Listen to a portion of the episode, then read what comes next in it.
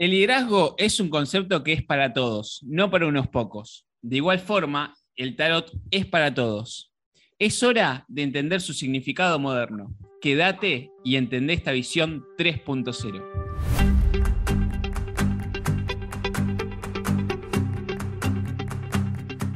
Bienvenidos a TXT 3.0. Mi nombre es Beto S. Voy a ser su host una vez más. ¿Cómo le va Lorena Gestols? Excelente. ¿Y a usted, Beto, cómo le va? Muy bien, por suerte.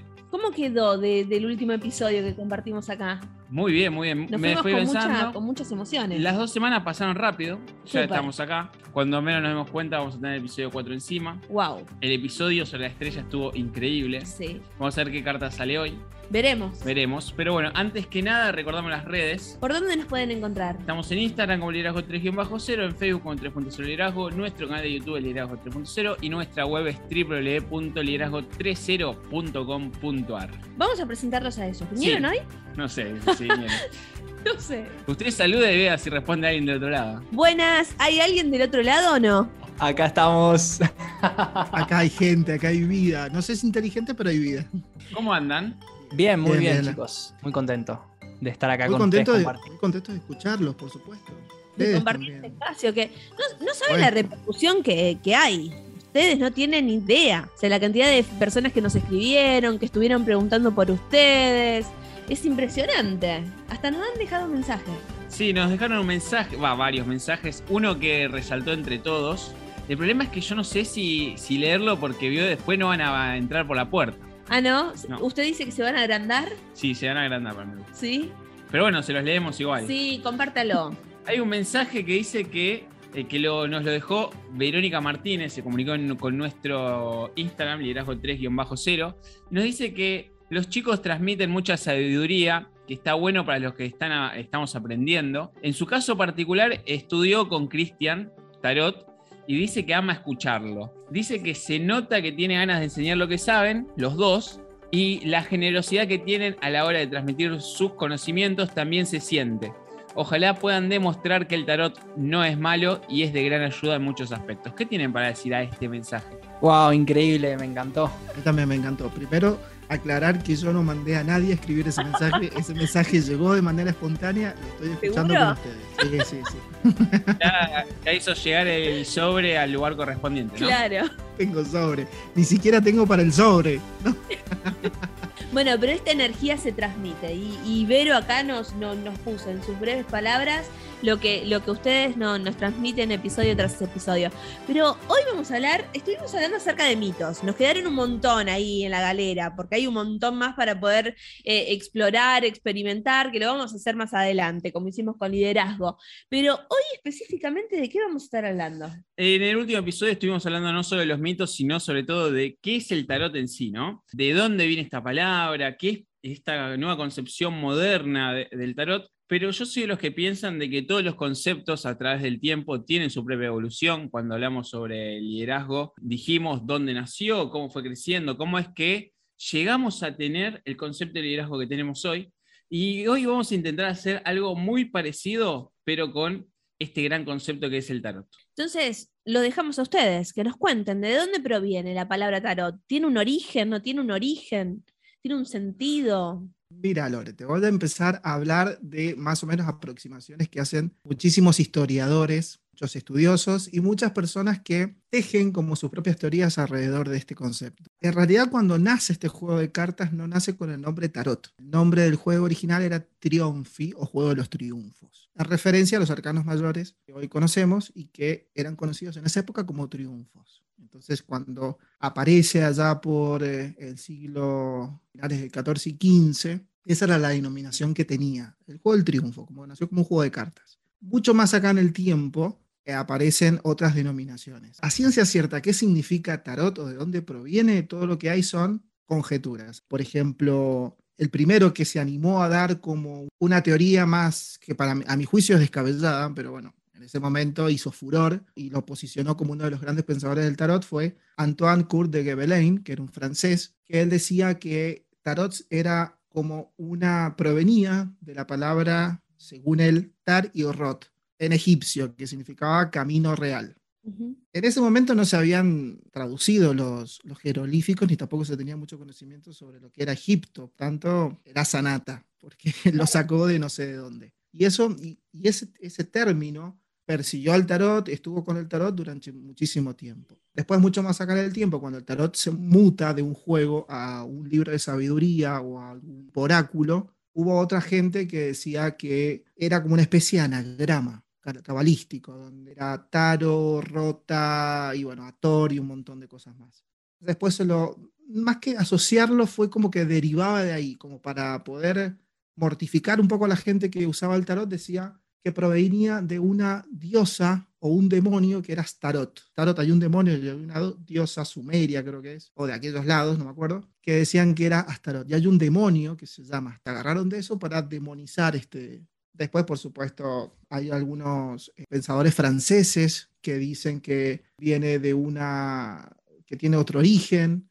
Después hay otros italianos que quieren otro, otro origen. En sí hay como una pica, viste que acá en, Latinoamérica está entre Chile y Perú que dicen que el pisco es chileno, otros dicen que el pisco es peruano. Bueno, hay como un cierto ida y vuelta con el tarot respecto a su origen, la palabra francesa o italiana. A mí lo que más me parece como más acertado. Inclusive han llevado el tarot hasta el Tao, decían, bueno, el tarot deriva de Tao y no sé qué. Y es válido, y sí, es válido porque todavía no hay nada comprobado. Son todas teorías, hay algunas que son muy floridas, muy bonitas, y otras que son medias secas e insípidas. Pero bueno, hay algunas que son muy interesantes. A mí hay una que es muy simple, creo que sale publicado en el libro de Marian Costa, Marian Costa, una gran persona que ha hecho un aporte junto con Jodorowsky. Ella dice que su libro expone de que había un, como una técnica no me acuerdo bien cómo se llamaba, que era algo de tarot, tarocar o una cosa así. En síntesis era una, era una palabra que significaba ornamentar una carta por la parte de atrás para evitar de que se vea. Entonces esa técnica de ponerle atrás tenía una, una manera de pronunciarse muy parecida a tarot.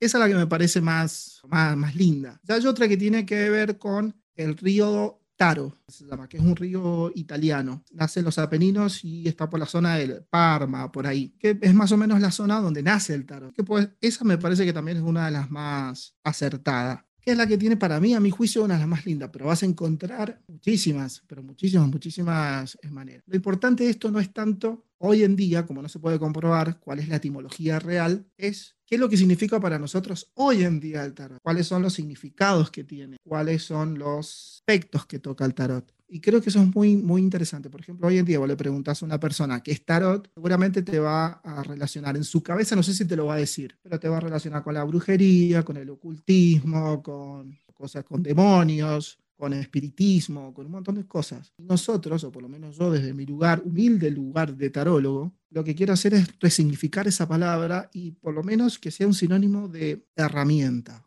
o de libro de sabiduría. Creo que por ahí va, va por ahí me parece que hay que rumbear en este aspecto. No sé, vos, Agustín, ¿cuál es tu aproximación? Sí, totalmente, Cris. Coincido con, con, el significado nuevo que tanto vos y yo le queremos dar al, al tarot, de que se empiece a, empiece a ser visto, eh, se empiece a ser visto esta herramienta, este, la palabra tarot, como una guía, una herramienta de autoconocimiento, una herramienta de desarrollo personal. Y siempre a mí me gusta mm, como recalcar, siempre el camino empieza por uno. Entonces, em, es muy común, digamos, históricamente, siempre el, tarot, uno de los usos que se le ha dado ha sido la futurología, o sea, ir a consultar sobre, eh, sobre mi futuro. Bien, entonces siempre poniendo la energía afuera, en el otro. Y yo creo que primero, o sea, el primer uso que se le debe dar al tarot, o la más recomendable, es primero usarlo como una herramienta personal. Bien, de decir, bueno, tengo esta, este juego de cartas, de 78 cartas, y eh, me empiezo a conectar con él y hacerle preguntas o hacer, eh, empezar a interactuar con esta herramienta, pero de una forma personal, antes de, de hacer lecturas o antes de pensar en un otro, de en querer ayudar a un otro. Siempre yo creo que el proceso pasa primero por uno y después se, se expresa hacia, hacia el entorno, hacia los demás. Y mm, bueno, es interesante ver cómo cuando uno empieza a estudiar el origen del tarot, nos, digamos, encontramos con una conexión entre el tarot y los eh, juegos de cartas más tradicionales, como por ejemplo las cartas de truco o las, cartas de póker incluso. Entonces, hay historiadores y hay mm, también autores de, que hablan del tarot, que dicen, o hay una teoría que dice de que el tarot podría ser una ampliación de los juegos de carta tradicionales. ¿Por qué dicen esto? Y porque en el tarot están presentes los cuatro famosos palos, que son eh, la copa, la, espada, el oro o los oros y los, el, basto o los bastos. Entonces, estos cuatro palos se pueden ver incluso en los juegos que siempre hemos conocido, eh, normales, de juegos de baraja eh, española. E incluso estos cuatro palos se relacionan a, por ejemplo, el palo del corazón y del oro se relaciona a los diamantes y corazones en las cartas de póker, al igual que las espadas y los bastos con los tréboles y las picas. Entonces hay una conexión directa entre los juegos de cartas tradicionales y el tarot. Y es interesante, por ejemplo, esto lo, escuché por primera vez de Alejandro Jodorowsky, que él dice que el tarot es como que le han restado 26 cartas y aparecieron las cartas de póker. Es como que las cartas de póker, el resultado, son de haber agarrado el tarot y haberle quitado los 22 arcanos, que en este caso serían 26, porque él dice que el número 26 está asociado a cuatro letras hebreas, que son Yod, He, Bau, He, que son cuatro letras hebreas que suman 26. El alfabeto hebreo está compuesto por 22 letras hebreas, entonces si, ubicamos Yod, He, Bau, He, las cuatro suman 26. Y el número 26 está asociado a Dios. Entonces es como que las cartas de póker que han sido utilizadas como juego de, apuestas, es como, como que el tarot digamos, eh, se le ha quitado a la divinidad, a la energía divina o de Dios o la energía, y como resultado han aparecido, digamos, estas cartas de póker. Eh, entonces, bueno, es, es, inevitable como hacer una conexión entre, entre estos dos juegos conocidos, el tarot y la baraja francesa o española. Yo esta semana estuve leyendo algún material que, que me llegó con respecto a la historia de, del tarot y de las cartas, ¿no? Y también lo hemos mencionado en los episodios anteriores, que por ahí al inicio se, elaboraban a mano esas cartas y eran obras de arte, ¿no? Se utilizaban diferentes elementos, algunas se, intervenían con oro, con, otros metales preciosos también, porque era, por lo que comprendo, eran elaborados para la alta sociedad. Quiero comprender que como muchas otras obras de arte, eh, en algún momento han sufrido tipo pirateadas o robos o extravíos. Y también por lo que comprendí, a lo largo de la historia se han perdido ciertas cartas de esos mazos y se han reemplazado. Y la pregunta que me surgió ahí eh, fue, ¿cuál es la motivación de esas personas que creaban esos mazos para, para seguir transmitiéndolos, o sea, para seguir generándolos? Porque también, además de, sufrir esas pirateadas, habrán sido elementos que han sido censurados en diferentes épocas de, de la historia, ¿no? Ya sea por guerra, ya sea por diferentes movimientos culturales y demás. ¿Por qué ustedes creen de que la gente se sintió motivada a seguir reproduciendo, seguir generando mazos y seguir transmitiendo esos símbolos que hoy tenemos en los, en los, en los mazos que conocemos. Mira, Lore, esa pregunta es bastante interesante porque no tiene que ver con el que poseía el mazo poseía una fuente de poder infinito. Tenía que ver con un negocio. Estos eran juegos de cartas y eran éxitos de ventas. La gente quería tener un, mazo de cartas. Y esto, ¿qué es, lo que, lo que hacía? Era tan exitoso que había algunos lugares donde se le decía a los gobernantes, decía, esto es muy interesante. No lo prohibían, sino que le ponían más impuestos. Entonces, por eso los juegos de cartas, la impresión de juegos de cartas, se fue moviendo a lo largo de todo, de la parte sur de Europa, entre Italia, Francia, se fueron moviendo de ciudades hasta que recayó más que nada en Marsella, donde la presión impositiva me imagino que no era tan tan fuerte como en otras ciudades. Al principio, como vos bien decías, la, aristocracia podía acceder a esto. El, vos el mazo al que hiciste referencia es el mazo de Visconti Sforza o Visconti Manchiate, hay mazos de Visconti, más conocidos el Visconti Sforza. Visconti Sforza es un tarot que se hizo en conmemoración aparentemente a la unión matrimonial de Francesco Sforza y Bianca Visconti. Era un tarot para una, para una familia muy adinerada, por lo tanto, en esa época no eran los que hay ahora y por lo tanto se pintó a mano. Se dice que ese tarot fue hecho con pan o láminas, perdón, láminas, no pan, láminas muy finas. Entonces eh, era como un, algo que querían. Eh, por eso se convirtieron en obras de arte, porque lo hicieron artistas de la época. En esa época eh, era muy caro reproducir un mazo de tarot, por lo tanto, vos los encargabas y eran, estaban un año, dos años en poder hacerte un mazo de tarot. Claro. Y esto lo que me lleva es a, a bajar un mito que tiene, que la Iglesia Católica había prohibido. En realidad la Iglesia Católica nunca, por lo menos en esa época, no lo podía haber suprimido o prohibido, porque no se iba a meter con las familias aristocráticas. Aristocracia, esas familias son las que engordaban las arcas de la iglesia, por lo tanto es imposible que se meta con sus pasatiempos, porque era un pasatiempo, era jugar a las cartas. Lo que la iglesia lo que prohibía eran los juegos de azar, estaba involucrado el dinero. En esto no, porque convierte en algo adivinatorio, mucho más acá en el tiempo. Entonces la Iglesia Católica medio como que no, que no le dio mucha pelota. Es más, hay una serie de la familia Los Borgia que tiene que ver con el Papa Alejandro VI y en una de las escenas salen jugando al tarot, tarot de Visconti Sforza. No recuerdo bien si es la de Jeremy Irons, que es HBO, o de una que es una producción francesa. Pero en una de las dos sale la familia de este Papa jugando al tarot. Por lo menos, a ver, esa, esa serie fue muy reconocida por la crítica por la fidelidad histórica que tenía. Claro. Tiene, por supuesto, sus giros de argumento como para poder adaptarla a algo que sea un poco más atractivo para la audiencia. Pero en ese sentido era como, me parece que poner algo de tarot, si no es algo que pasó, creo que era innecesario ponerlo. Sin embargo, en, ese, en esa serie sale. Datazo. Sí, datazo. Y, y la verdad que me, me quedo con un montón de, pensamientos, me vienen un montón de preguntas que vamos a ir haciendo a través de los episodios. Y me quedo también con esto que eh, a mí me gustaría que sigamos con esta idea de que el tarot es un libro de historia. Y como libro de historia, y como tenemos a dos tarólogos con nosotros, aprovechando eso, a mí me gustaría que nos inviten a reflexionar, porque a mí veo que me encanta reflexionar. Y re fashion son. No saben cómo se, se vinieron hoy. Sí, es más, estamos con con Christian Terat y con, y con John Lennon hoy. No, divinos, divinos. Están divinos, están divinos. Y a mí me gustaría que nos inviten a reflexionar porque vio de que el tiempo es tirano en los podcasts, entonces que nos traigan una frase para reflexionar. ¿Qué le parece? Sí, por supuesto. ¿Quién arranca, Terat o Lennon? Lennon, que arranque Lennon, que arranque Lennon. Bueno, yo todavía sigo buscando la frase. Yo ya la tengo porque hice la tarea. Yo hice la tarea, así que tengo la frase.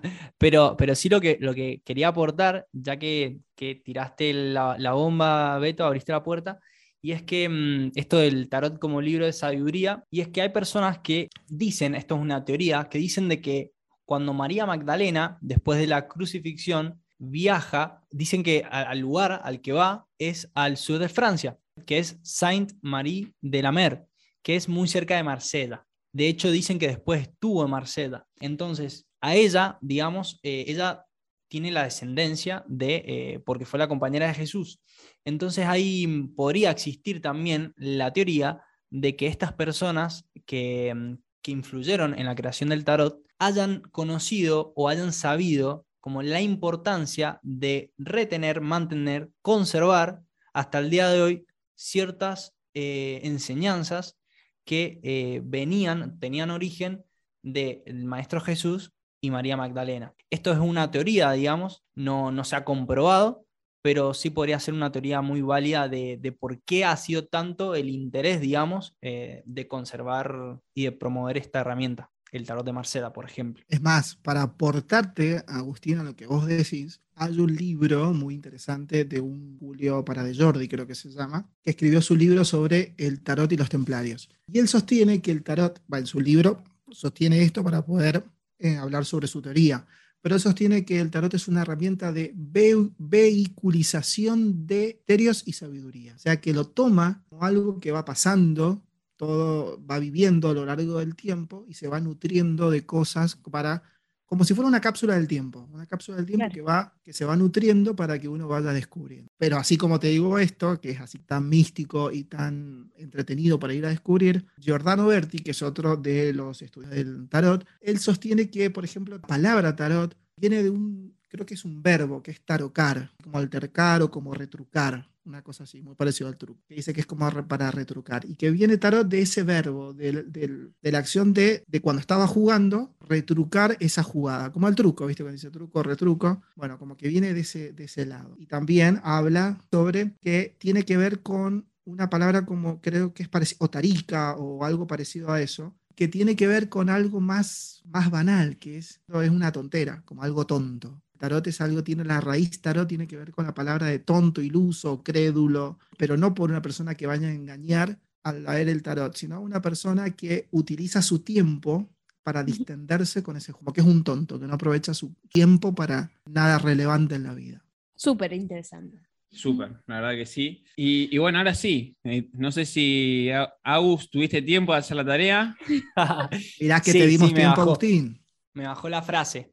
Bueno, yo les quería compartir, eh, más que una frase, era como, como una mini conversación en donde mm, va una persona y le pregunta a un iluminado y le dicen qué es lo que ha aprendido en todo este tiempo, digamos, que, lo ha llevado a la iluminación. Entonces el maestro le contesta y le dice, bueno, anteriormente eh, a la iluminación tenía depresión y mm, ahora mismo, después de haberme iluminado, eh, soy consciente de que estoy depresivo. Eso era, como el, el maestro iluminado trajo a la conciencia lo que antes en él no veía. Y mm, bueno, lo dejo ahí para la interpretación de cada uno. Gracias, Agus. Cris, ¿nos preparaste algo? Sí, por supuesto. Traje una frase de Carl Gustav Jung, lo han relacionado tanto con el tarot, todavía a mí no me consta de que esté directamente involucrado con el tarot, pero tiene una frase que es muy interesante, que dice, quien mira hacia afuera sueña, quien mira hacia adentro despierta. Excelente, excelente. Y hoy estamos hablando de, juego de cartas. De juego de cartas, de, dónde proviene esta palabra tarot, del origen de, esa palabra, y, pero no nos vamos sin antes sacar alguna. Claro, yo ya estoy mezclando. ¿Quiere sacar una usted? A ver, a ver. Espero que no se repita. Uh, uh dijo Beto. Qué bien. Qué bien, dice. la torre. ¿Es la torre? Sí, es la torre, la torre, la torre. a poquito las voy conociendo. Muy bien. Esa no te vas a olvidar nunca, esa carta. El grafismo que tiene, no por lo que significa, sino los gráficos. No, no, el gráfico es divino. El gráfico, los colores, todo, todo. Pero ¿quién, quién arranca describiéndola y, contándome. Bueno, a ver, Lore, esta carta es una de las cartas del tarot que uno la, ve y es como que te genera así un... te, asusta, digamos. Eh, es como el arcano 13 un poco, ¿viste? Eh, la muerte, el arcano de la muerte. La torre, en este caso, viene a, representar aquellas cosas que están fuera de tu control. Entonces, esta carta habla como una consecuencia después de, de, antes haber tomado una decisión. Porque si vemos el orden, que es el número 6, eh, la podemos poner como al lado del enamorado, que el enamorado es estar frente a, decisiones que, uno quiere tomar o que tiene que tomar.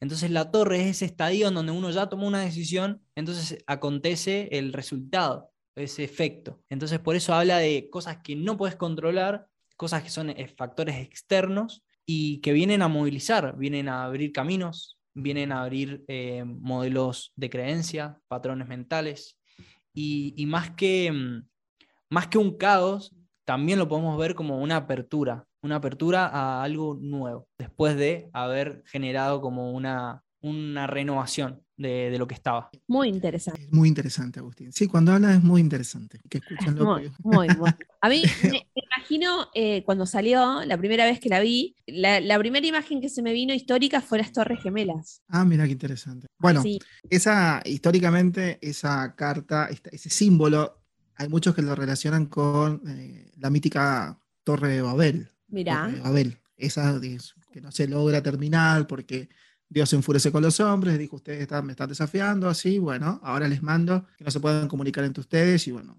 por eso no lo pudieron hacer. Pero esa carta es, primero, como bien dijo Agustín, hay mucha gente que le tiene miedo, al igual que la carta de la muerte. Cuando vos ves más la carta que vos agarraste, que es la del tarot Rider White Smith, donde aparece mucho más trágica que en el tarot de Marsella. El tarot de Marsella es un poco más neutral, un poco más edulcorada. Acá ya es esa carta que vos justo, la que mostraste, es un cachetazo de realidad. Para mí la torre es un cachetazo de realidad. Es un decirme o decirnos de lo vulnerable que uno es, lo vulnerable que puede llegar a ser como persona, sus proyectos, sus cosas. Es la, la vulnerabilidad del ser ante lo superior o ante el o ante las demencias, que puede ser visto de dos maneras, de una manera positiva o negativa. Negativa lo es cuando se te derrumba esa torre. Positiva lo es como esa posibilidad de que lo que te contenía ya no lo hace. Y más por las cartas que hay, aparecen contiguas a esa carta. La 15 es el diablo, la anterior, y la posterior es precisamente la estrella. Seguimos ese caminito esas viñetas que te va proponiendo el tarot, porque son como viñetas de una historieta, se, vemos lo que viene después y lo que viene después es bastante agradable. Bueno, la estrella me da un poco de esperanza después de la torre. Eso es lo que a mí me despierta en este momento. Tiene muchísimos más significados, por supuesto, pero a mí me hace dar cuenta de lo finito, lo chiquito que puedo llegar a ser y lo grande que puede llegar a ser el universo con ese rayo que fuera Dios de un cachetazo te, te date quieto y vamos para adelante. A mí me venían persiguiendo la muerte y la torre en las últimas semanas, pero aprendí a, de Cristian aprendí que a las cartas no hay que tenerle miedo, ¿no? Entonces, las cartas son cartas. Diría él papel pintado. Papel pintado. Y ya escucho cómo se nos va otro episodio. ¿Ya? Ya, ya. Esto es así, esto es chau chau adiós. Y me quedo con, una reflexión que, creo que es, que, es más para, no tanto para nosotros, sino más bien para todos nuestros oyentes, que es que este episodio en particular le da, le da sentido a, este espacio, a la conexión que nosotros hemos decidido tomar o, hacer, el puente que hemos decidido hacer entre el liderazgo y el tarot, porque mm, eh, me quedo con, hoy, si ustedes supieran entender de todas las palabras que, los chicos dijeron, entendieron la concepción 3.0 del tarot, la concepción moderna del tarot y cómo, y cómo se ve. Y, se entiende al tarot como herramienta de desarrollo personal, como bien lo dijo Agus reiteradas veces. Y se me viene a la mente un libro que me mostró Cristian que estaba leyendo hace un tiempo, que no me acuerdo el título, no sé si el título era Tarot y Coaching o Coaching y Tarot, pero el caso es lo mismo. Y, y ese libro tiene la conexión exacta de dos herramientas de desarrollo personal. Por un lado el tarot y por otro lado el coaching, que es la primera herramienta que nosotros utilizamos para el desarrollo personal y el liderazgo. Y por eso es que nosotros buscamos esa conexión, ¿no? Porque creemos que realmente tenemos muchísimo valor que agregar y las personas realmente pueden crecer y sacar su máximo potencial. Aquella persona que nos está escuchando, súper curiosa, que nunca, nunca, nunca, jamás hasta este momento accedió a, que alguien le, leyera las cartas? ¿Lo pueden, ¿Cómo lo pueden hacer? ¿Cómo se pueden contactar con ellos? Se pueden contactar con ellos. El Instagram de los chicos es Cristian Jesús Terán y Agustín Soldati. Esos son los dos los dos Instagram. Ellos son los fundadores de la Academia Tarot por el Tarot, hacen cursos presenciales en Mendoza, cursos virtuales también están brindando en este momento, así que no duden en contactarse con ellos. Nuestras redes es eh, liderazgo 3-0 en Instagram, 3.0 liderazgo en Facebook, nuestro canal de YouTube es liderazgo 3.0 y nuestra web es www.liderazgo30.com.ar. No nos vamos sin antes agradecerles. Agradecerles y que nos cuenten unas últimas palabras de despedida hasta dentro de 10 días que vamos a tener un episodio corto sobre la torre. Gracias chicos, eh, de mi parte súper agradecido por compartir nuevamente este espacio y bueno Beto, creo que esas dos herramientas que mencionaste a mí me han cambiado la vida. Eh, primero tuve la posibilidad de, estudiar coaching y, bueno, después de encontrarme con el tarot y no hay que separar porque todo, todo está unido en esta, en esta realidad. Entonces somos todo, digamos. Al final es como que eh, todo, el todo está eh, en, todo. Entonces, bueno, agradecerles a, ustedes por este espacio. Sí, por supuesto, chicos. Yo también muy agradecido con ustedes, muy agradecido con Agustín, de que estén compartiendo esta visión que tenemos del, tarot. Y comparto lo que dicen de que vivimos en un mundo interconectado, un mundo holístico. Como en una canción decía, eh, soy una chica material en un mundo material, yo soy un chico holístico en un mundo holístico. Entonces, entonces estoy feliz de estar con ustedes que comparten esa visión. Gracias, gracias a ambos. Sí, es un lujo. Un lujo. Escucharlos eh, y compartir este espacio. Y bueno, no, nos veremos pronto. Nos veremos pronto. Y si les gustó el podcast, compártanlo para que podamos seguir agregando valor a más personas. Nos acompañaron Agustín Soldati, Cristian Jesús Terán. Ellos, una vez más, recordamos, son los fundadores de la Academia Tarot por el Tarot. Lore, nos vemos en la próxima. Un placer. Mi nombre es Beto S. Nos estamos viendo en el episodio número 4 de Wow. TXT 3.0. Antes los van a cruzar, a nosotros nos van a cruzar el liderazgo 3.0, el episodio número 5 o 6, yo ya perdí la cuenta. Y van a, los chicos los van a cruzar en el mini podcast de eh, sobre la torre. Nos vemos en la próxima, que tengan una excelente semana.